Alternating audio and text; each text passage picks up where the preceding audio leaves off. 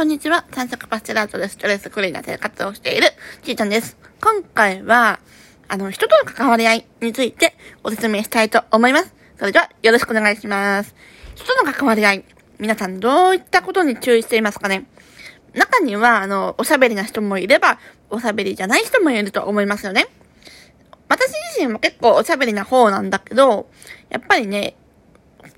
を乱しちゃいけないなというのはね、普段からね、日頃からね、気をつけなきゃなとは思っておりますけど、なかなかね、難しいかなと思っておりますね。輪を、中にはやっぱり今ね、話しかけられなくないなと思う人もいるじゃないですか。だけど、私自身は本当に話しかけら、話、そういう人にね、話しかけちゃって、あ、失敗しちゃったなっていうのがね、思った時もありますね。私自身に、ね、なんか、自分が話したがりで、結局オープンなマインドの方なんだけど、やっぱりね、中には、やっぱりあの、まあ、警戒心強かったりとか、する方もいますし、この人はどんな人なんだろうっていう観察してる人もね、いると思うので、まあ、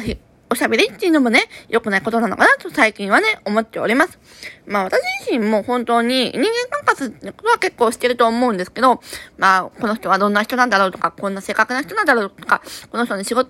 ぶりはどうなんだろうとかね、まあ、観察はしていますね。まあ、あとは、見た目ってね、結構大事だなと思ってますね。あの、見た目とか、あとは声のトーンとかね、結構大事だなと思っておりますね。まあ、本当に挨拶とか、あとお辞儀とか、ありがとう、ごめんなさいはね、すごいね、まあ、大切なの言葉なのかなと思っておりますね。それができたら、本当に人間関係とかね、あの、もうね、うまくいくのかなと思っておりますね。あとは、本当に大事なこととしては、やっぱりね、自分自身の芯をね、しっかり持つということがね、もうね、すごい大事だなと思、思います。自分は相手に何を伝えたいのかと、とかをね、本当にね、じっくりね、あのー、端的に伝えるの、のがね、すごいね、大事だなと思ってます。なんか、なんか、取り留もない話をね、だらだらと話すのはね、本当にね、相手の時間をね、奪うことだし、本当に良くないことだなと最近はね、思っておりますね。だから、ら、相手にね、あの、この話題を話したいと思った時は、本当に、なんか自分自身をね、自分、相手に何を伝えたいのかとか、こうどうやったらね、コンパクトにまとめるのか、っていうのをね、